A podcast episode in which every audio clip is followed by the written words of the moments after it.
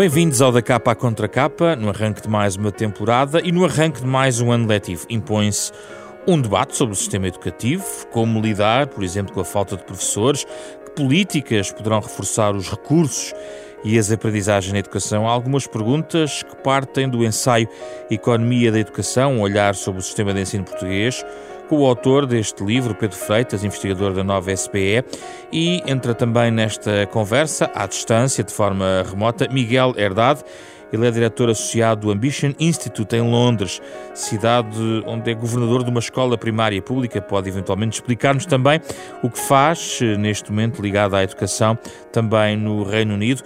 De que rumo precisa a educação em Portugal é o mote para o primeiro da capa à contra capa da temporada.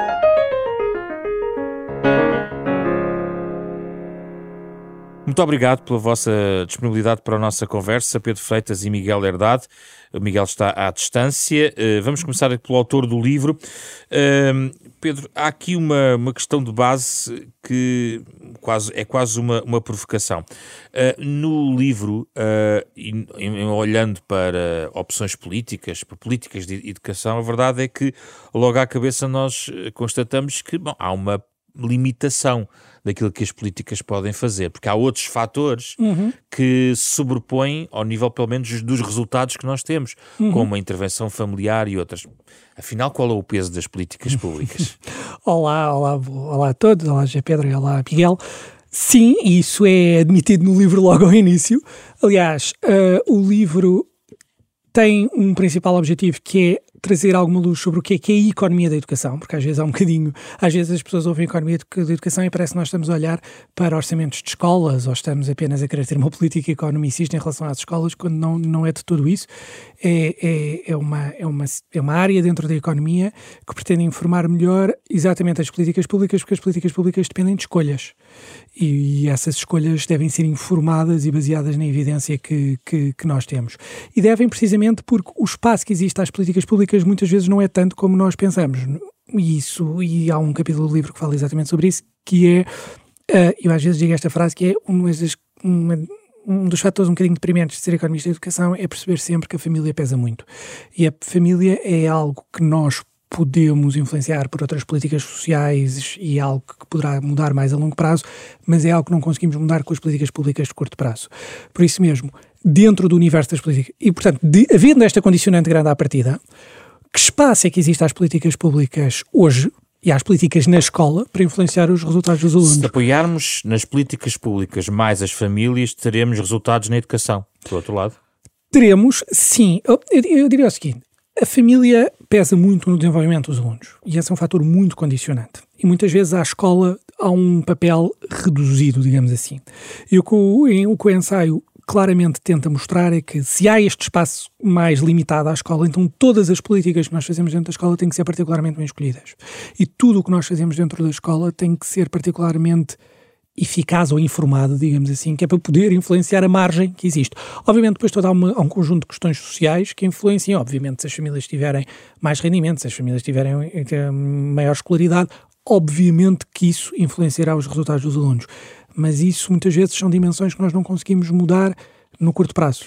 Mas então é, tem a ver com a desigualdade social que se reflete também na política educativa? Claro, a desigualdade, a escola é um espelho da sociedade sempre e as escolas, e nomeadamente em Portugal, as escolas públicas são sempre um espelho da, até dos bairros onde as escolas uh, estão enquadradas. Portanto, obviamente que para dentro da escola há sempre um reflexo da, da um reflexo da, da enquadrante social que, é, que a rodeia. E por isso mesmo, mais uma vez, tudo o que fazemos na escola tem que ser particularmente bem escolhido e particularmente informado para podermos ter alguma influência para, para que os alunos que partem de um ponto mais atrás, ou pelo menos socialmente mais atrás, possam progredir. Miguel Herdado, o que é que lhe sugere esta visão onde a política pública tem que ser, no fundo, uh, cruzada com as outras dimensões, nomeadamente a questão familiar?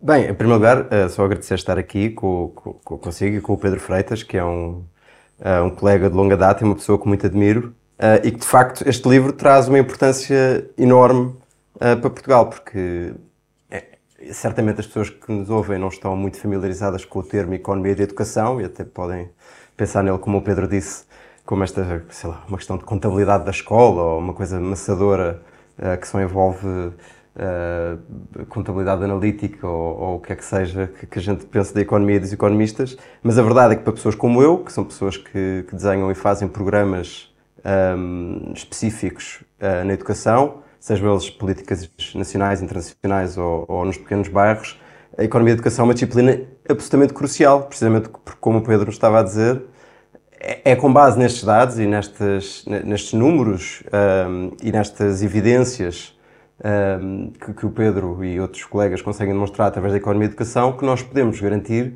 que as políticas que desenhamos e os programas que fazemos de facto têm um impacto nas crianças. Isso é muito, muito importante, na minha opinião. E, e portanto, acho que, que, que, é de saudar trazer, uh, talvez pela primeira vez, não sei se, se, se, na história de Portugal há um livro de economia e educação, uh, mas certamente nos últimos, nas últimas décadas é, é, o, é o único que conheço que tenha sido publicado. Admito que possa ter havido uns antes. Mas, e portanto, acho que como país é muito útil podermos trazer estes temas, um, sobretudo porque, como o Pedro disse bem, um, a educação é um problema antigo em Portugal, uh, tem tido altos e baixos, alturas muito boas, alturas bastante negras, eu diria, uh, mas acima de tudo é, é, um, é um dos assuntos, ou uma das pedras basilares que nós, enquanto sociedade, temos tido algumas dificuldades em resolver.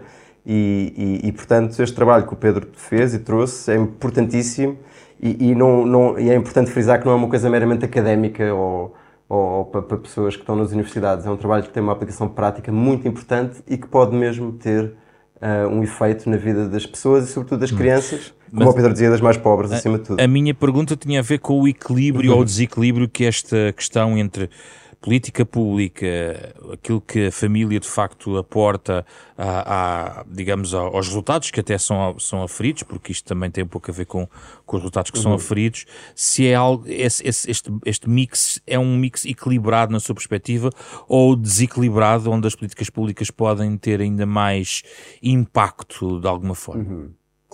Não, sem dúvida. Eu acho que, que, que há aí várias camadas do, do que estava a dizer. Uh, uma delas é, é podermos uh, fazer políticas públicas que são bem informadas, não é?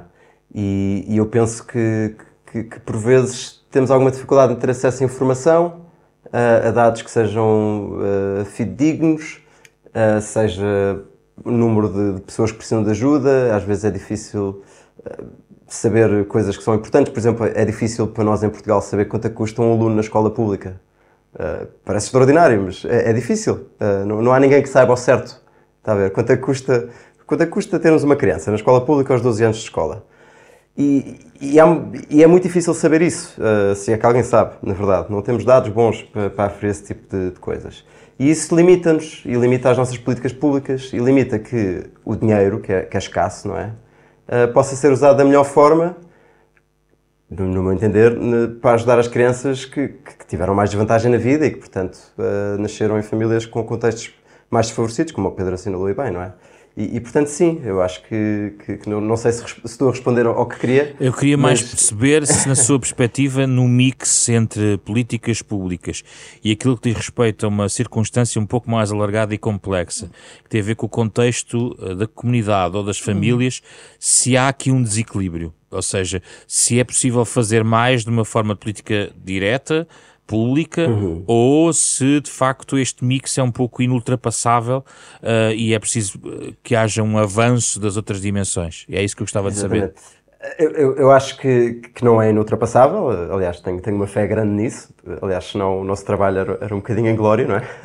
Um, eu acho que o que, e se calhar para, para enquadrar melhor a minha resposta, o que, o que eu estava a tentar dizer é que nós, para desvendar uh, esse, esse gap não é, que há entre as políticas públicas e, e todas essas dificuldades à volta, uh, precisamos é, é, é, deste tipo de, de, informações. Eu acho mesmo que é possível nós termos melhores políticas públicas, e o Pedro no livro fala de uma data delas, uh, para comatar estas dificuldades, estas desigualdades que as crianças cheguem quando se sentam à escola, não é? E, e sejam elas por, por questão de, do dinheiro que as famílias recebem, pela escolaridade dos pais, uh, em particular a da mãe, como o Pedro refere bem no livro dele, um, é, é, possível nós desenharmos as coisas uh, melhor e com melhor retorno ao investimento para comatar essas falhas da sociedade, que são falhas que nós temos todos, uh, temos enquanto país, uns países mais que outros, uh, certamente. Em Portugal, de facto, o peso de, das famílias é muito grande nas aspirações das nossas crianças e, e, existe, obviamente, um problema muito grande de pobreza infantil que, que nós ainda não conseguimos resolver e, e esperemos que consigamos resolver, eu diria. Eu acrescentava aqui uma coisa, que é, ou seja, não há Muitas vezes, às vezes, perguntam-me qual é que é a reforma que o sistema de ensino precisa. Eu acho que não há uma bala de prata para resolver o Mas problema. Mas há várias, não há? Ah, exato. E podemos Como... elencá-las, então? Exato. Como, só até ainda ao ponto que, que, que o GP estava a dizer, também não é na escola que vamos resolver todos os problemas da sociedade. Uhum. Agora, se me pergunta, há margens no sistema de ensino para melhorar e, nomeadamente, fazer com que alunos que vêm de contextos mais desfavorecidos possam progredir mais do que progredem? Eu acho que sim. E é exato. Ou seja, não há uma política, eu acho que há um conjunto de políticas que permitem usar, um, que permitem explorar um conjunto de margens para fazer, nomeadamente, estes alunos progredir. Agora, isso é como tudo, não há. Eu acho que não, todos os problemas sociais não se vão resolver na escola, e também não há uma política só que possa, que possa, que possa magicamente resolver todos os problemas. Por isso, o Pedro, no seu livro, vai a vários pontos uhum. uh, e acho que era importante irmos a, a alguns deles. Uhum. Uh, desde logo, uh, um ponto que, que, talvez seja menos falado e que o Pedro levanta aqui tem a ver com não basta apostar no pré-escolar, é preciso também ver a qualidade uhum. desse pré-escolar. Sem dúvida. Isso para si é uma questão que não está a ser levantada em Portugal? Eu diria o seguinte: nós tivemos um primeiro. Eu, quando, eu gosto de abarcar, porque nós normalmente nós não abarcamos uh, o tudo que vai dos 0 aos 5 anos, porque nós temos esta divisão em Portugal que vai dos 3 aos 5 anos e dos que é o que nós chamamos o pré-escolar e que está na verdade incluído no sistema público de ensino. E depois temos o, a creche que vai dos 0 aos 3 e eu gosto de ter um debate mais abrangente. Eu acho que, no, começando da faixa dos 3 aos 5, houve um enorme progresso em termos de oferta de pré-escolar nos últimos anos. Eu há tempos dava um número, em 73 apenas 2,5% das crianças portuguesas entre os 3 e os 5 anos frequentavam o pré-escolar. Nós hoje temos taxas de pré-escolarização muito acima dos 90%. Portanto, houve aqui uma grande massificação do acesso. E também preocupações de qualidade, acho eu, na faixa dos 3 aos 5 então, qual é o problema? Eu acho que nós temos um problema antes do 0 aos 3. Porque do 0 aos 3 eu acho que tem havido uma tentativa de massificar a oferta, sendo que hoje nós temos ainda uma capacidade instalada que é cerca de 5, ou seja, a, a, capacidade instalada só chega no máximo a 50% das crianças que estão na faixa etária dos 0 aos 3, ou seja, nós temos falta de lugares de creche e quem tem famílias e crianças desta faixa etária reconhecerá este problema. Mas depois eu acho que nós continuamos a olhar para a creche como uma oferta assistencialista. Aliás, isso verifica-se porque a creche nem sequer está incluída no Ministério da Educação, faz parte do Ministério da Segurança Social. E eu acho que a creche, a creche não é aquele sítio onde nós colocamos as crianças quando uh, queremos ir para, e quando vamos trabalhar e eles ficam lá enquanto estamos a trabalhar e depois não estamos lá buscar ao fim do dia. A creche é de facto essencial para o desenvolvimento não só cognitivo destas crianças, mas também de uma série de outras competências emocionais, uh, não cognitivas, comportamentais, etc. E por isso eu acho que era muito importante que nós olhássemos para a qualidade pedagógica que nós temos a oferecer mas nas não creches. está a ser bem avaliado ou nem sequer nós está a ser avaliado? Nós nem sequer sabemos muito bem. Aliás, eu acho que no livro cito uma frase do, do, de um relatório que saiu no, do Conselho Nacional de Educação de 2018. Já lá vão uns anos. E, entretanto, eu acho que isso não mudou. Uh, nós não temos uma informação clara sobre a qualidade pedagógica que está a ser oferecida nas creches. Eu sei que agora vão sair, vai ser uma, uma atualização das orientações pedagógicas para a creche, mas eu acho que, para além destas orientações pedagógicas, termos uma maior certeza sobre a formação do, de, de, do pessoal que temos neste, neste tipo de oferta e fazer, fa, uh, termos a possibilidade de fazer uma melhor aferição da, da qualidade, que não fazemos. Acho que era muito importante, porque eu acho que, porque cá está, porque a creche não é uma oferta existencialista, a creche tem um projeto pedagógico próprio que faz parte do desenvolvimento hum. da criança e por isso deve ser aferida como tal. A que se liga uma outra questão, porque a creche foi vista também primeiro como um conjunto de paredes, cimento, uhum. e depois vêm os recursos humanos, uhum. que, que eu penso que está também na, na sua, na sua questão. Mas, uhum. se chegarmos a outro ponto do livro, onde o Pedro uh, sublinha, a partir de casos norte-americanos, uhum. que não basta meter dinheiro nas infraestruturas, porque isso só por si não melhora uhum. os resultados. Já estou a falar num sistema, uma visão alargada do sistema de ensino. Uhum. Ainda é outra questão, ou seja, há uma preocupação que, na sua opinião, é insuficiente ainda com a avaliação da qualidade de, daquilo que é a prestação, digamos, do serviço educativo e não uhum. apenas e só das condições da sala de aula, que também sabemos que tem problemas. Eu, eu, eu falo disso no livro, eu acho que, e eu aqui repartiria até, porque acho que não é a mesma coisa para diferentes níveis de ensino. Eu acho que claramente o, uh, as paredes são importantes, eu até digo no livro, eu passei por uma escola secundária onde chovia frequentes vezes, frequentes vezes lá dentro, portanto, eu sei que as condições são importantes, mas dar as condições materiais por si só não nos garante a qualidade do ensino que, que temos. Portanto, é preciso fazer mais. E, aliás, por exemplo, uma das políticas que eu falo muitas, aí no, no, no, ensaio é, muitas vezes falamos, por exemplo, da redução de, do tamanho das turmas, que é frequentemente falado no sistema de ensino como uma solução para os problemas, e eu digo que essa solução pode ter impactos tem, há sérias dúvidas até em termos de, de literatura e de evidência científica de que essa solução é uma solução para toda a gente e para todos os alunos. Tem que ser caso a caso, uh, ciclo de ensino específico, é isso? Depende, depende dos alunos que temos à frente, são alunos com mais dificuldades, são alunos com menos dificuldades. Achar que é uma solução universal para todo o sistema de ensino, para todos os alunos, independentemente das suas características e da escola em que se encontram, acho que não temos evidência suficiente para. Como é que resolvemos isso? isso? Com mais autonomia para as escolas decidirem? Eu diria que é o seguinte: eu digo muitas vezes que eu acho que as escolas podem ter a autonomia de escolher o seu projeto pedagógico, ou seja, como é que querem funcionar e até que modelo pedagógico querem aplicar. Acho que depois há um, não sei, acho que não devem ter necessariamente uma autonomia curricular, acho que deve haver um currículo comum, mas muitas vezes há esta discussão no sistema de ensino, vamos seguir este modelo pedagógico, ou aquele modelo pedagógico, ou esta didática, ou aquela didática. Eu acho que as escolas devem ter a liberdade de adotar os modelos que desejarem. E depois nós, sistema de ensino, sociedade, etc., temos uma obrigação de avaliar temos uma obrigação de avaliar. Não deve haver um tronco comum, um currículo não, comum? Isso eu acho que sim. Deve haver um currículo comum e um tronco comum. Isso é o currículo. Depois, a prática pedagógica de como é que as escolas fazem essa, a, a, a, a, aplicação desse currículo, acho que as escolas podem ter autonomia e devem ter autonomia, até porque as escolas e os professores que estão com os alunos é quem os conhece melhor. Mas depois acho que esta autonomia tem, tem, que, ser, tem que ser avaliada. Ou seja, nós podemos dar autonomia, mas depois temos que avaliar os resultados desta autonomia. Eu acho que em Portugal muitas vezes nós não temos esta combinação, porque eu acho que hoje, hoje em dia, eu acho que hoje em dia nós podíamos ter instrumentos melhores de avaliação das aprendizagens na, na, dos nossos alunos, sobretudo antes do nono ano, e depois também temos uma autonomia, aliás eu falo disso, que é uma autonomia que fica ali a meio caminho, não é? Ou seja, porque é uma autonomia muito limitada, muitas vezes até pelos próprios recursos que as escolas têm, e, portanto, não é uma autonomia completa, depois também não conseguimos avaliar, sobretudo antes do nono ano, acho eu, neste momento, como é que esta progressão de aprendizagem está, está, está a ser feita.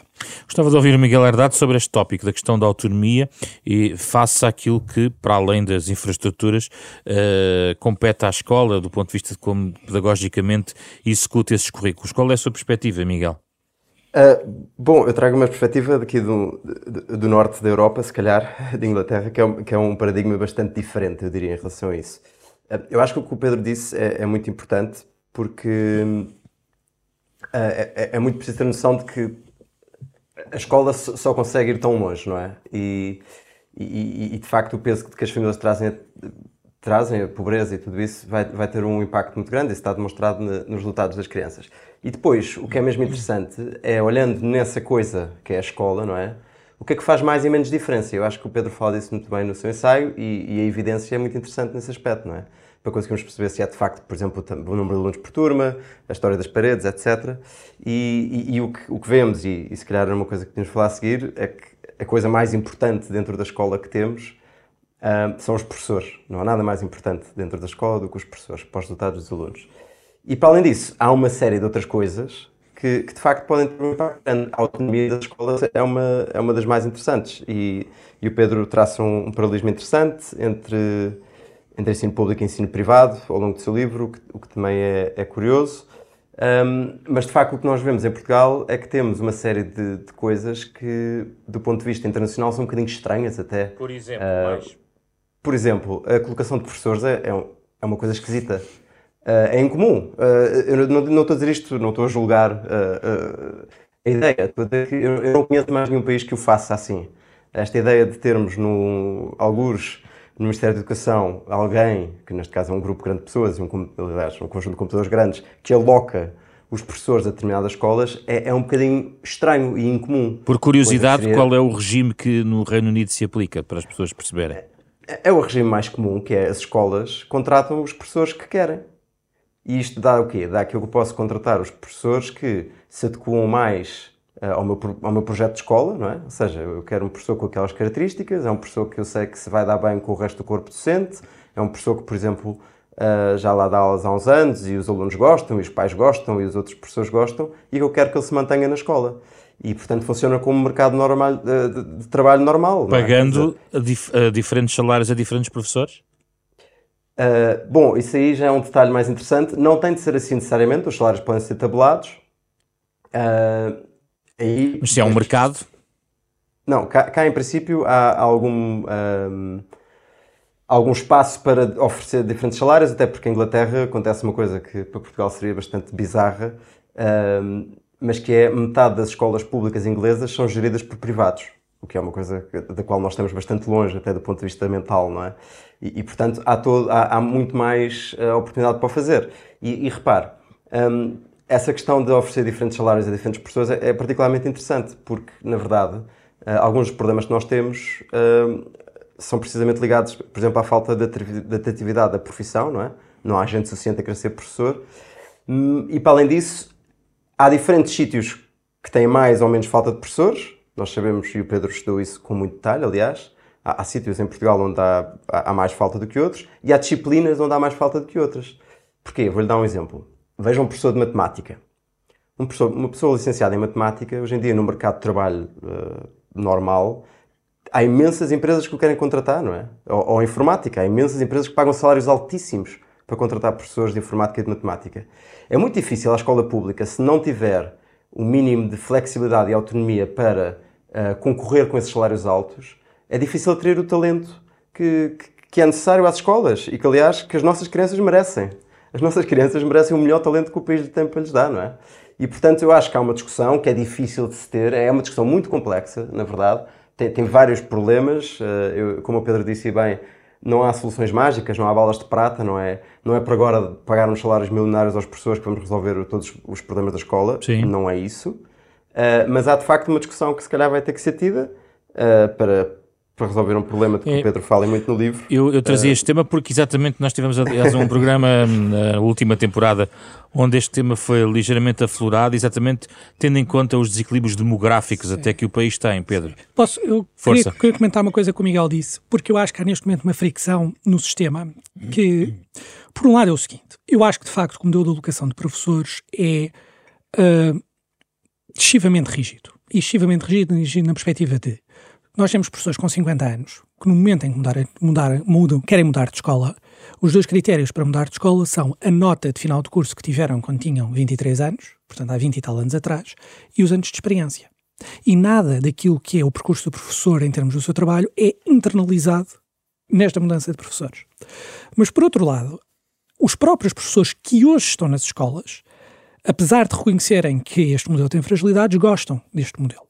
E gostam deste modelo, em primeiro lugar, porque acham ou consideram que este modelo traz transparência, ou seja, há uma lista centralizada que gradua os professores e depois eles são distribuídos. E uma certa segurança também. Certa, uma certa, por isso mesmo, assumindo há aqui duas perspectivas que são legítimas de quem está dentro do sistema, mas de quem olha para o sistema e percebe que os professores não são de todo distribuídos consoante as suas características e os professores são diferentes, e é natural que sejam diferentes, porque professores, diferentes professores podem ser podem ter diferentes práticas com diferentes alunos, e isso é natural. Eu acho que se tem que encontrar uma solução intermédia.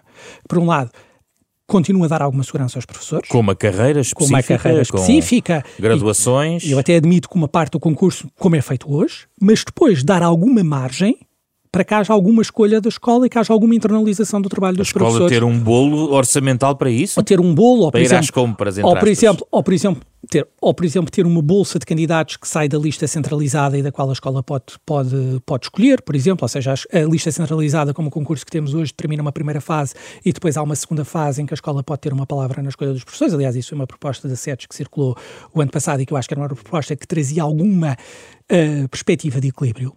E depois, outro dos medos dos professores, eu acho, e eu acho que também falo nisso no ensaio alguns, que é a discussão sobre o novo modelo de contratação dos professores em que a escola tem uma palavra tem que ser articulado com pensarmos o modelo atual de gestão das escolas. Porque uh, os professores têm muito receio de que este, esta escolha traga excessivo, poder de decisão aos diretores, mas eu, e eu acho que digo isso, as escolas não são só os diretores e não devem ser só os diretores. E, portanto, neste processo de escolha dos professores que a escola poderia ter, há diretores, há diretores uh, pedagógicos, há diretores de departamento, há responsáveis de grupo. E há, são todos professores. São todos professores e todos devem participar também nessa escolha.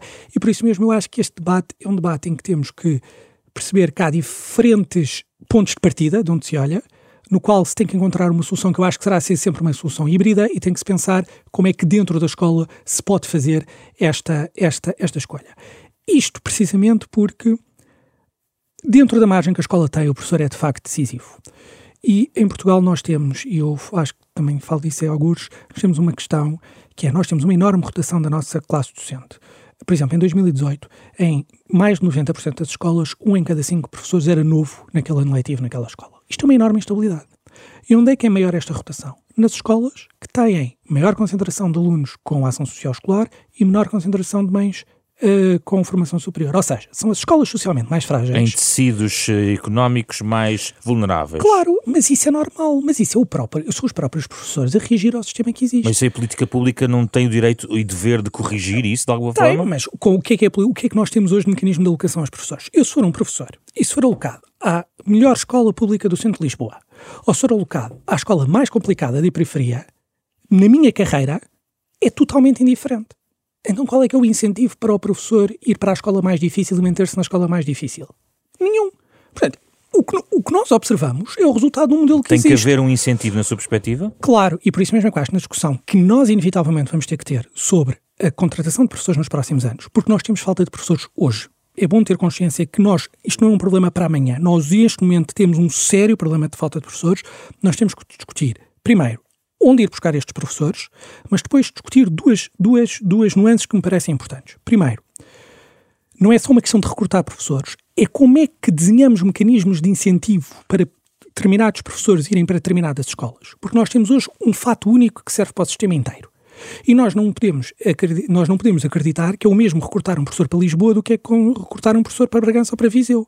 Porque, obviamente, os custos associados para este professor não são os mesmos.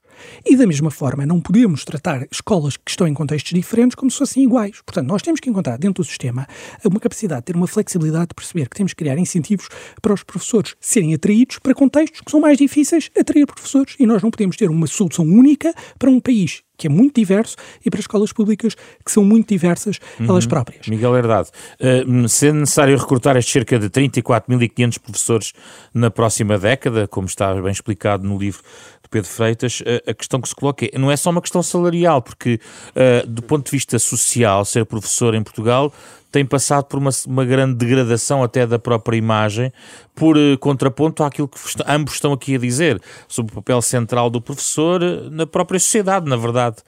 Como é que isto se desembrulha, entre aspas?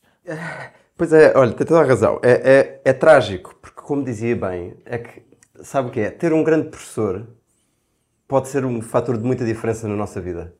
Uh, os estudos, e, o Pedro cita esses estudos, os estudos demonstram que uh, a diferença entre ter um professor muito eficaz ou menos eficaz vai ter um impacto uh, nas escolhas que eu vou ter na minha vida e até na quantidade de dinheiro que eu ganho quando sou adulto. Está a ver? E isto é muito importante porque quer dizer que ter, darmos a todas as crianças um grande professor é uma coisa ótima para o país. É uma coisa que pode quebrar a pobreza das crianças, pode quebrar ciclos de desigualdade ao longo do país. E, portanto, é uma solução ótima que, que nós, nós todos, eh, enquanto sociedade, podemos ter para resolver todos estes problemas graves que Portugal tem a nível de desigualdade. Agora, de facto, houve este problema que uh, falhámos porque, como o Pedro dizia bem, há falta de pessoas hoje nas escolas. É? E, e, e, é um problema que já era adivinhável, por assim dizer, ou seja, nós já sabíamos há algum tempo que este problema se ia suceder. Chegámos a um problema... ponto de ruptura, é isso, Miguel Herdade? Sim, sim. Aliás, há mais de 10 anos que nós provavelmente podíamos adivinhar que isto ia acontecer. Uh, o que acontece é que, de facto, é, é, um tema muito complicado. Há muitos professores uh, que já são mais velhos e estão nas carreiras e têm determinadas expectativas, que são, que são expectativas uh, válidas, porque, porque foi, foram essas expectativas que, que, de facto, lhes deram quando entraram na profissão docente. Mas são expectativas que claramente não são boas o suficiente para atrair pessoas novas. Mas, Miguel, o que está, no fundo, eu penso que ambos estão um pouco a apelar a uma certa flexibilidade em vários pontos que, que de facto colide com uh, algumas das questões centrais com os professores. Eu não estou a falar das mais recentes, mas lembro-me, uh, há, há uns uhum. anos, uma grande polémica sobre a própria avaliação uhum. do desempenho dos professores uhum. e uma certa rigidez na, no fundo, na, na, na, forma como todo esse debate se, se procedia, não era? É, é, verdade, mas eu acho que o próprio momento que nós vivemos é uma, é uma oportunidade. Porque nós vamos ter nos próximos 10 anos metade dos corpos docentes das escolas a mudarem. Portanto, quem vai chegar, vai chegar, uma, vai chegar de novo. Portanto, eu acho que aqui, eu acho que isto é um dos pontos de tensão e acho que é um, é um dos pontos de tensão Mas que não é só uma questão de salários? Não é só uma questão de salários. Eu acho, por exemplo, vou dar aqui um, um dado que, que nós olhámos há tempos e que era particularmente curioso. Houve um inquérito feito por uma fundação internacional que perguntava aos professores como é que a sociedade os via, em vários países. E, em Portu e Portugal era dos países em que os professores mais uh, achavam que a sociedade os via de forma negativa. E depois perguntou-se a várias pessoas da sociedade, a uma amostra representativa. E Portugal era um dos países onde a sociedade melhor via os professores. E o diferencial entre a visão, dos, que, que de, de, a visão que os professores acham que a sociedade tem deles e a visão que de facto a sociedade tem deles era a maior de todos os países analisados. Ou seja, há aqui uma questão quase. Os professores até são mais valorizados pela sociedade do que aquilo que os próprios professores depois reconhecem. Mas, e aliás, eu digo que claramente, eu acho que não há aqui uma questão apenas salarial, há aqui uma questão de reconhecimento. Mas eu acho que, e eu, eu acho que há aqui, mais uma vez, uma fricção. Eu acho que há um conjunto de professores grande que está neste momento no final da carreira e que passou a ter por um período complicado do ponto de vista salarial, de progressão na carreira, etc. E que eu acho que a discussão sobre este grupo de professores é claramente sobre estes últimos 10, 15 anos de carreira, que progressão salarial poderão ter e que, uh, e que horizonte poderão ter. Mas também há muitos anos. jovens professores que se queixam da precariedade certo. da sua função neste e momento. Claro, e, e, é exatamente este o meu ponto. É, mas eu acho que esta é a discussão para os professores que estão hoje na carreira. Depois há um conjunto de pessoas vasta que está a entrar na carreira ou que uh, quer entrar na carreira e que encontra todos aqueles problemas que, que nós estávamos a elencar. Eu vou elencar aqui três. Primeiro, qual é que é o meu incentivo para ir para uma zona como Lisboa quando o meu salário ao início de carreira tem dificuldade em ser competitivo para ir para este tipo de, de, de localizações? Não consegue pagar sequer a habitação. Por exemplo. Qual é, que é o meu, qual é que é o meu incentivo para ir para uma escola com contexto social muito mais desfavorável, uma vez que isso não, não me ajuda minimamente ou não há nenhum incentivo para ir para estas circunstâncias. Ou, por exemplo, como existe agora muito, um conjunto vasto de, de, de pessoas que têm a competência científica, que, por exemplo, podiam ser professores de diversas disciplinas porque tiveram uma formação científica para tal, mas que simplesmente não têm condições para fazer a formação pedagógica. Porque, por exemplo, se eu quiser ser um professor profissionalizado, tenho que fazer um mestrado em ensino, que tem uma componente de formação pedagógica que é de facto importante. Mas há pessoas que, por e simplesmente, estão nos seus empregos e não podem abdicar da sua vida para ir fazer uma formação pedagógica durante um ano e depois poderem se Também há nas problemas escolas. na formação Eu diria que a formação há dois pontos. Eu acho que o problema da formação inicial é o seguinte, dando um passo atrás. É muito evidente da literatura que a peça essencial para um professor ser um professor é a sua qualidade científica. E isso deve ser a pedra principal, que é olharmos para o novo recrutamento de professores, pessoas que tenham uma capacidade científica sólida. E depois há uma discussão forte sobre como é que deve ser feita a formação inicial pedagógica dos professores. Eu acho que nós, e inevitavelmente acho que isso vai ter que acontecer, temos que encontrar caminhos alternativos fazer a formação pedagógica dos professores. Ou seja, não necessariamente obrigar as pessoas a pausar as suas vidas um ano ou dois anos para ir fazer uma formação pedagógica, até porque muitas não podem, porque obviamente têm as suas vidas, e depois entrar na escola. Primeiro, eu acho que isto não é possível porque nós vamos precisar destas pessoas que até estão dispostas a ir para as escolas. E depois, eu acho, e eu cito alguns casos no, no ensaio, há modelos alternativos de formação pedagógica em que os professores muitas vezes já estão na escola e que mostram que as aprendizagens que os alunos fazem com estes professores é semelhante àquelas que fazem que, que, daqueles alunos que fazem aprendizagens com, com professores que seguem pelas vias de formação normal. E muitas vezes, quando eu digo isto, as pessoas dizem: Ah, querem formar professores à pressa ou querem ir arranjar uns professores passa a expressão de vão de escada, não... mas não é nada disso. A verdade é que há hoje um conjunto de pessoas com capacidade científica sólida, que fizeram formações científicas sólidas nas suas áreas de interesse, que são um bom recurso humano para usarmos agora que temos falta de professores. A formação pedagógica é essencial reduzir a formação pedagógica ao modelo que nós temos hoje e dizer que é o único modelo possível e que não há outros modelos de formação pedagógica que são possíveis implementar quando nós precisamos destas pessoas é que me parece redutor e um desperdício de talento. Miguel Herdade, uh, isto também não tem o risco de acentuar algo que, um movimento que já de certa forma existe uh, em relação às, esco às escolas públicas, umas escolas com mais recursos que outras, escolas públicas não digo para ricos e outras para pobres, mas escolas públicas que têm uma grande procura, até fora da área de residência, que leva à questão das matrículas, entre outras, e outras escolas que os pais preferem fugir delas, entre aspas. Uh, isto não vai acentuar, até a própria ideia de liberdade de escolha não vai cavar um fosso entre escolas públicas, Miguel? Uh, Pois, a questão fosse entre, há o fosse entre escolas públicas e escolas privadas, que é um fosse óbvio, não é? Nas escolas privadas. E agora já estou só a falar das, entre as públicas, porque pois, pois, nós falamos é, geralmente mais do público versus privado, mas agora gostava de centrarmos claro. só entre as públicas. Mas era exatamente aí que eu queria chegar. Um, o, portanto, há esse fosso. E depois, de facto, como dizem com razão, entre as próprias escolas públicas, há escolas públicas que são muito boas e escolas públicas que são menos boas.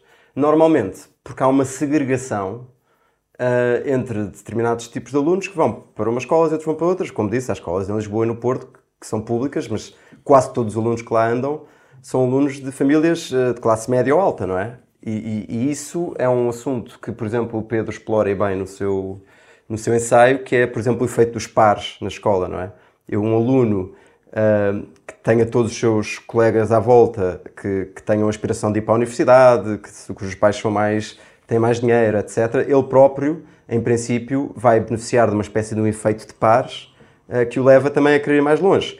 E vice-versa, ou seja, uma pessoa que viva de facto numa zona mais pobre, que tenha acesso a uma escola onde todas as outras crianças também são pobres, têm vidas mais difíceis, vivem em casas mais pequenas, os pais têm mais dificuldade em ajudar, ela própria também vê as suas aspirações na vida limitadas. Isso é um problema grande e grave. E é muito interessante, porque de facto há, há, há maneiras de combater isto. Uma delas seria precisamente pôr professores muito eficazes em escolas mais difíceis. Isso seria uma excelente maneira de, de conseguirmos quebrar esses, esses eixos de desigualdade que há mesmo entre as próprias escolas uh, públicas. Mas é? como é que convence? Se tiver um professor à sua frente, pois. como é que o convence, Miguel? Olha, há, uh, o Pedro falou de alguns programas alternativos que existem em vários países. Uh, eu aqui tenho que fazer um conflito de interesses, porque o instituto do qual eu sou diretor faz isso mesmo, que é tentar fazer com que a qualidade dos professores que ensinam em escolas mais desfavorecidas seja mais alta e pode haver vários incentivos para isso. Eles podem ser financeiros, esse é um, é um, dos, é um, é um dos casos. Por exemplo, uh, pense no interior de Portugal, não é? O incentivo de um professor para se mudar para o interior de Portugal pode ser difícil. Uma pessoa que vive em Aveiro, agora viver para Bragança a família que foi para trás, é uma decisão de escolha difícil de carreira e nós podemos ter um incentivo financeiro para levar esse professor uh, para aquele sítio. Mas, hum, de facto, nem, nem só de incentivos financeiros faz a escola, infelizmente. Há um tema que é muito importante e que se tem falado, mas que, que os professores portugueses são dos professores que têm mais stress da Europa, mais níveis de ansiedade mais altos, e, e isso é um problema que, de facto, conseguimos resolver eliminando burocracia nas escolas e facilitando a vida dos professores para que eles tenham as ferramentas para fazer aquilo que sabem fazer melhor, que é dar aulas, em vez de estar a resolver problemas de comportamento dos alunos, papelada para trás e para a frente, a recuperação de, dos alunos que têm mais dificuldades, etc, etc. E nós conseguirmos fazer com que este mecanismo de escola garanta às crianças mais pobres os professores melhores é uma boa maneira de, de, de conseguirmos fazê-lo. Há outros mecanismos que, que, que, são conhecidos de outros países. Por exemplo, na Inglaterra há um mecanismo muito interessante um, que eles chamam Pupil Premium, que no fundo é um bónus ou uma subvenção do aluno. E que basicamente o que faz é que as escolas mais pobres da Inglaterra recebem um financiamento extra por cada aluno pobre que tenham. E não só dá incentivo a estas escolas uh, para terem uh, nos seus quadros, nos seus bancos da escola, alunos um bocadinho de todos os meios sociais, porque acabam por ter mais financiamento para precisamente poder ajudar esses alunos, um, como dá resultados que as escolas podem ter ou não alguma flexibilidade para, para, para escolher como é que querem para aqueles alunos, seja, lá está, pagando melhor, por exemplo, a professores, seja uh, tendo, sei lá, tutorias, explicações. Há imensas políticas públicas de que o Pedro fala no livro, por exemplo, as tutorias, que, que, podem ter efeitos muito interessantes para diminuir essa desigualdade. São caras essas, essas, essas intervenções, mas o que fazem pessoas como o Pedro e, e eu é precisamente perceber que cada euro investido numa dessas intervenções uhum. pode ter um retorno muito grande. E, por exemplo, as tutorias seriam um bom exemplo disso. As tutorias são explicações, não é? Está a ver? Uh, dar explicações a matemática em pequenos grupos de crianças tem um impacto enorme Uh, que infelizmente só as crianças mais ricas é que conseguem ter acesso. Mas explicações é? de forma organizada e não no mercado Exatamente. como existe em Portugal uh, sem algum controle? É isso? Exatamente. Não, quer dizer, eu acho que. Eu, eu pegar, vou pegar só num ponto antes que o, que o Zé Pedro estava a dizer, que era. E eu acho que é um bocadinho o que eu, que eu falo, que é. Eu acho que nós eu acho que era bom que os pais tivessem, dentro do sistema público, mais liberdade de escolha da sua escola e que as escolas tivessem, talvez, menos capacidade de selecionar os seus alunos para evitar estas, estas bolhas. Acho que, para compensar isso, acho que era importante que as escolas que estão em meios mais desfavorecidos fossem compensadas também por isso com os recursos necessários para poder chegar a estes alunos. Eh, em relação às explicações, eu acho que, eu acho que e nós falámos muito disso durante a pandemia, eu acho que um dos, um, uma, uma das utilidades que eu, que eu queria que o livro também tivesse era um bocadinho chamar a atenção para algo que está muito debaixo do radar, que é a pandemia que passou deixou um rastro nas aprendizagens e é uma fantasia acharmos que, esta, que este rastro não está lá e ele está.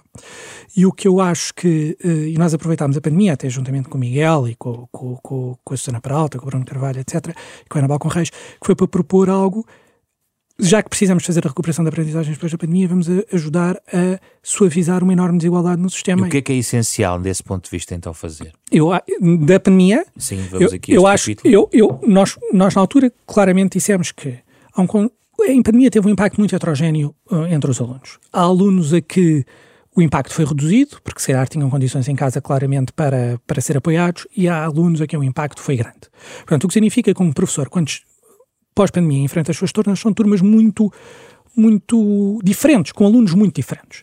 E por isso mesmo é que era preciso haver estes momentos fora da sala de aula para, junto dos alunos com mais dificuldades, chegar em concreto às dificuldades que estes alunos têm. Porque, obviamente, um professor que tem 30 alunos à sua frente não consegue chegar às dificuldades de todos, porque há dificuldades próprias. E estes momentos fora de sala de aula são muito importantes. Estes momentos fora de sala de aula são aquilo que as famílias já fazem. O que é que as famílias que podem fazem quando os seus alunos começam a ter fragilidades nos seus resultados? colocam normalmente os seus filhos em explicações, que é um mercado privado que acontece fora da escola e que tem toda a legitimidade de o fazer e, obvi e obviamente que é totalmente racional. A questão é que só chega a este mercado quem pode e não quem não pode. Isto é obviamente uma fonte de desigualdade. E por isso mesmo é que nós apelámos na altura e voltamos a apelar e eu eu acho que este ponto é importante, porque algum dos, algum, algum dos projetos de recuperação de aprendizagens que estavam em vigor nos últimos dois anos não estarão em vigor no próximo ano, porque muitas vezes eram financiados com fundos europeus que, entretanto, já não existirão mas a verdade é que continuamos a ter que chegar a estes alunos com dificuldades.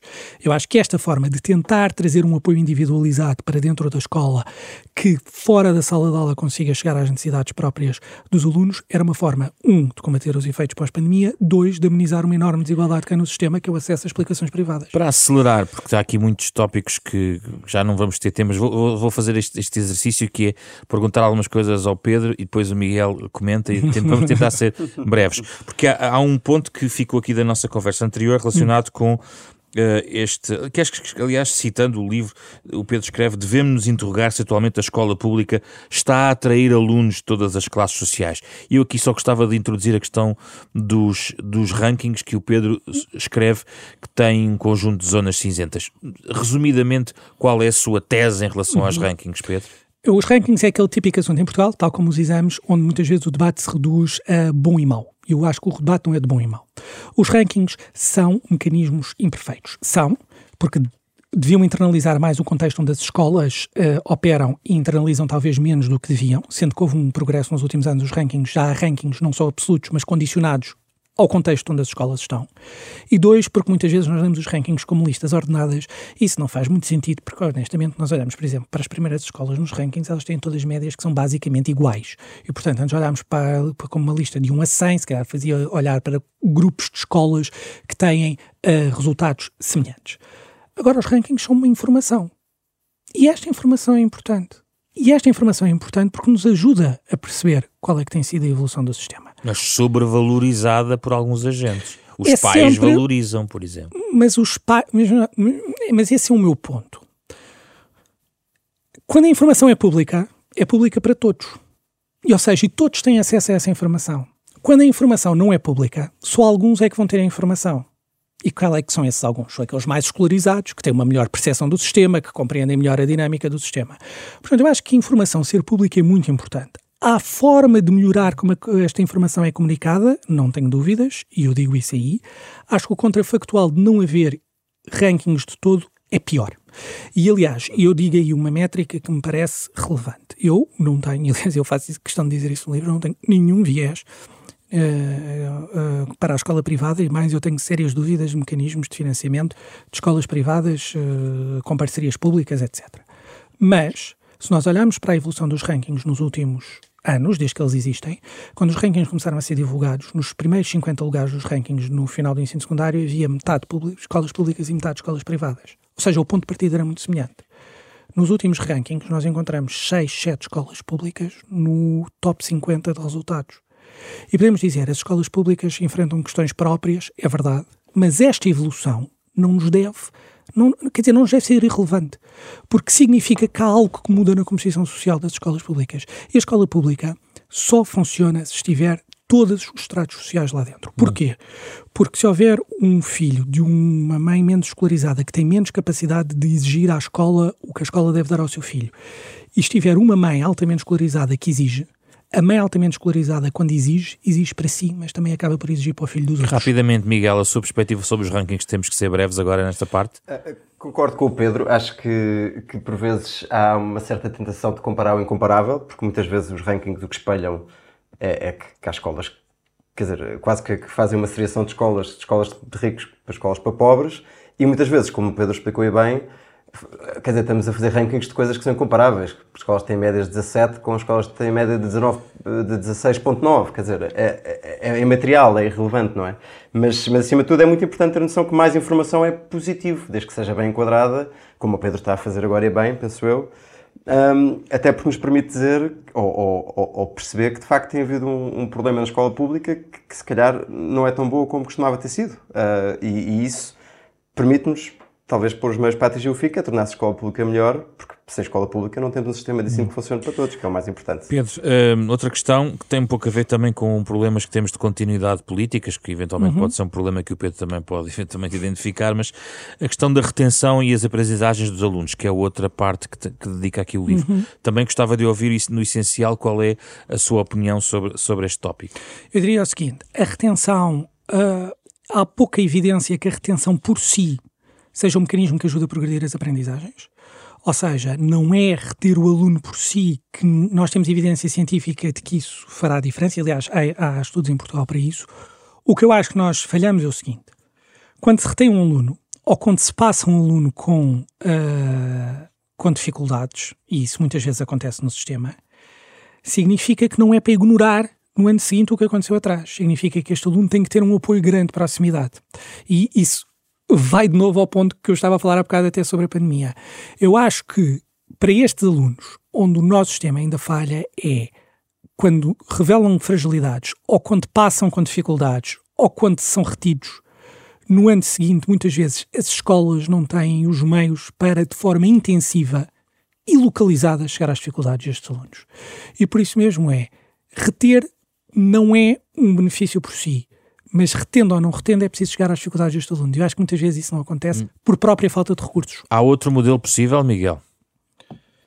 Ah, haverá. Uh, há, há, sempre modelos melhores, até porque o nosso modelo, uma das coisas que eu penso que, que o Pedro relata, é que o nível de retenção varia muito de escolas para escolas e, e até por diferentes zonas do, do, país. Ou seja, há zonas do uhum. país onde se chumba mais do que outras, não é, Pedro?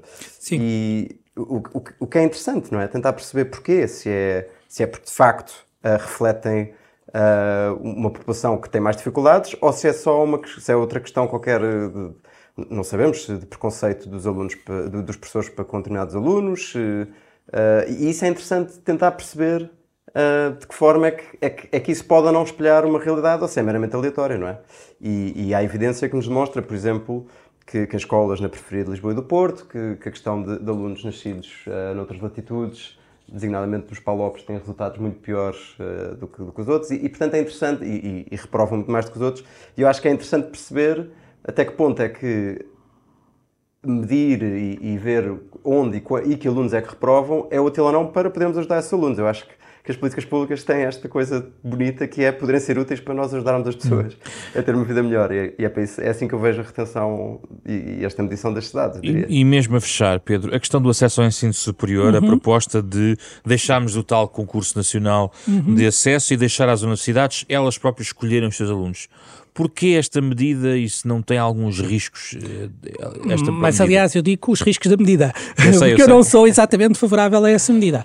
Primeiro, uh, eu acho que, enfim, acho que aconteceria como existem em muitos países, que isso seria externalizado, porque acho que muitas vezes as faculdades, as faculdades, as faculdades e as universidades, quando olham para o perfil dos alunos, querem uma métrica que os permita comparar todos, portanto, externalizariam um exame qualquer, uh, como existe noutros países, em que há empresas até que fazem exames que depois são usados para o acesso ao, ao ensino, uh, ao ensino superior. Eu levanto essa questão porque muitas vezes no debate sobre o ensino secundário se diz o seguinte: as escolas o, o ensino secundário está muito talhado para preparação para o ensino superior e isso diminui a margem pedagógica das escolas. Eu reconheço isso. Agora eu pergunto-me, se nós deixássemos a escolha às universidades, essa pressão sobre as escolas secundárias diminuiria? Não. Os alunos que estão no ensino secundário, nos cursos científico-humanísticos, o principal objetivo é entrar nas universidades. Portanto, querem se preparar para entrar na universidade. Portanto, exigiriam igualmente às escolas e aos professores que os preparassem para entrar na universidade. Então, o que é que mudaria? Se não fosse para o exame. Eu, eu não sou, eu devo dizer que não sou eu não, tenho, eu não sou, eu, eu, não, eu não desgosto do modelo que nós temos. Acho que o modelo que nós temos tem fragilidades, claro que sim, acho que o modelo que, mas acho que o modelo que nós temos é um modelo que junta uma preparação feita no secundário para a faculdade, que eu acho que faz parte do que o secundário deve, deve, deve fazer. Acho que é um modelo transparente, e acho que isso é bom, porque toda a gente sabe que é um modelo transparente, porque é uma lista em que aloca os alunos às universidades. Acho que pode haver a questão de leva a uma grande seletividade e algum elitismo de algumas faculdades. É verdade, porque há um conjunto de faculdades que têm notas maiores e que acabam por absorver os miúdos, ou os miúdos ou os alunos, peço desculpa, da faixa superior de resultados. É verdade, mas isso combate aumentando os lugares uh, nas boas faculdades uh, para que mais alunos possam entrar e combate-se promovendo também qualidade mais transversal, transversal das universidades e portuguesas. É ainda fala das propinas, tem a ver com os mestrados, sobretudo? Eu falo, eu, não, eu falo das propinas no seguinte: há uma grande discussão sobre o valor das propinas. Eu acho que há exemplos, uh, em Inglaterra, onde o Miguel vive, há exemplos de aumentos de propinas que não levaram necessariamente a maior segregação, porque, e eu diria, o, quando nós falamos de propinas, temos que pensar em duas coisas. Primeiro, 40% dos alunos que estão no ensino público universitário têm uma mãe com ensino superior. A média na escola pública portuguesa no ensino básico é 20%. O que significa que quem está a chegar ao superior é ainda uma faixa escolhida da população, no sentido que é uma faixa mais privilegiada. Quando nós falamos de aumentar propinas, eu acho que este debate tem que existir em conjunto com a questão das bolsas. Porque eu acho que é possível haver propinas, e acho que estas propinas podem existir e devem existir, mas devem ser complementadas com um forte mecanismo de, de, bolsas e de ajuda aos alunos. E este debate tem que estar sempre em parelha e, sobretudo, quando falamos de bolsas, não é bolsas apenas para as propinas, é bolsas para o conjunto de despesas que os alunos têm. E isto para dizer que reduzir, dizer a frase vamos reduzir propinas para tornar o acesso ao ensino superior mais igualitário é uma falácia, na minha opinião. Porque nós podemos estar a reduzir propinas, mas como a entrada na faculdade depende do sucesso escolar que aconteceu nos anos seguintes e o sucesso escolar dos anos seguintes depende muito da origem social. Podemos estar a baixar propinas, propinas apenas para uma faixa social mais privilegiada que consegue ter melhores notas e chegar à faculdade no final da secundária. Só faltou falar aqui do ensino profissional, já não vou ter tempo, mas gostava de ouvir o Miguel sobre esta questão do ensino superior e das propinas, porque o exemplo inglês é levantado pelo Pedro no seu livro. Uh, claro, eu, eu, tenho uma visão uh, semelhante à do Pedro, diria-se que até um bocadinho mais radical. Uh, muito com essa noção de que uh, a maioria dos alunos que nascem em famílias pobres não consegue chegar ao ensino superior. O nosso sistema de ensino é muito desigual. E, portanto, quer dizer que o, que o, sistema de ensino que nós temos é um sistema de ensino que é caro para as crianças uh, pobres e, e, é muito barato para as crianças ricas, que são a maioria das pessoas que, que lá vão. Não é? E a evidência, o que nos demonstra nos outros países, é que, de facto, por exemplo, na Irlanda e no Equador e até noutros países onde se decidiram abolir as propinas, por causa dessa desigualdade já existia, o que se, o que, o, o que se percebeu foi que propinas mais baixas iam beneficiar os alunos mais ricos, que são os que conseguem ir para a universidade. Isso é de uma enorme injustiça, não é? Uh, e, portanto, eu, eu, concordo com o Pedro. Acho que se fala muito das propinas, que de facto são um entrave, porque são caras e, e, e as famílias pobres não têm dinheiro para pagar esse, esse, todas essas propinas. Mas muitas vezes a barreira para ir para a universidade é a pobreza no nascimento e, mesmo os conseguem um, acabar o 12 com boas notas, é muitas vezes sair uh, do sítio onde vivem para ir para Lisboa ou para o Porto, onde estão as universidades, pagar a casa, pagar a comida, pagar os transportes, etc. E isso é que devia ser financiado através de um mecanismo de bolsas e de empréstimos uh, student loans muito generosos e muito robustos, que podem levar estas pessoas que não tiveram sorte na vida, como por exemplo eu tive, a chegarem à universidade, independentemente do dinheiro que os pais tenham para lhes pagar esses custos. E isso é que era muito interessante pensarmos um bocadinho dessa forma de que, ok, como é que conseguimos dar mais dinheiro a quem mais precisa para conseguir ir para o ensino superior e com isso quebrar as barreiras da desigualdade que a escola nos dá. Eu acho que é um, era uma discussão muito interessante. É um pouco, eh, para além do elevador social que possa estar ou não estragado, é preciso uns escadotes uh, pelo caminho, não é? Não, mas esse é um bom ponto, porque há um bocadinho esta ilusão de que, neste debate do acesso ao ensino superior é muito comum, que os problemas se resolvem no 12 ano só baixando propinas ou mudando o mecanismo de acesso. Isso não é verdade. O os resultados dos alunos no 12 ano é, o, o, o, resultado, é, é, é, a construção ao longo de todo o percurso escolar. E por isso mesmo mais vale irmos pondo escadotes ao longo do percurso escolar para eles lá chegarem. Muito obrigado, Pedro Freitas e Miguel Herdade. Foi uma boa conversa sobre o sistema de ensino português a propósito deste ensaio Economia da Educação do Pedro Freitas, o nosso convidado aqui à conversa com Miguel Herdade de forma remota.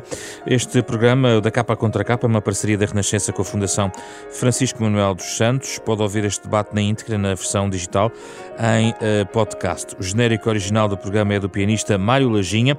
Esta semana o programa foi feito por Carlos Schmidt, André Peralta, Ana Marta Domingos e José Pedro Frazão. Na próxima semana vamos voltar a falar de outro livro acabado de editar pela Fundação Francisco Manuel dos Santos.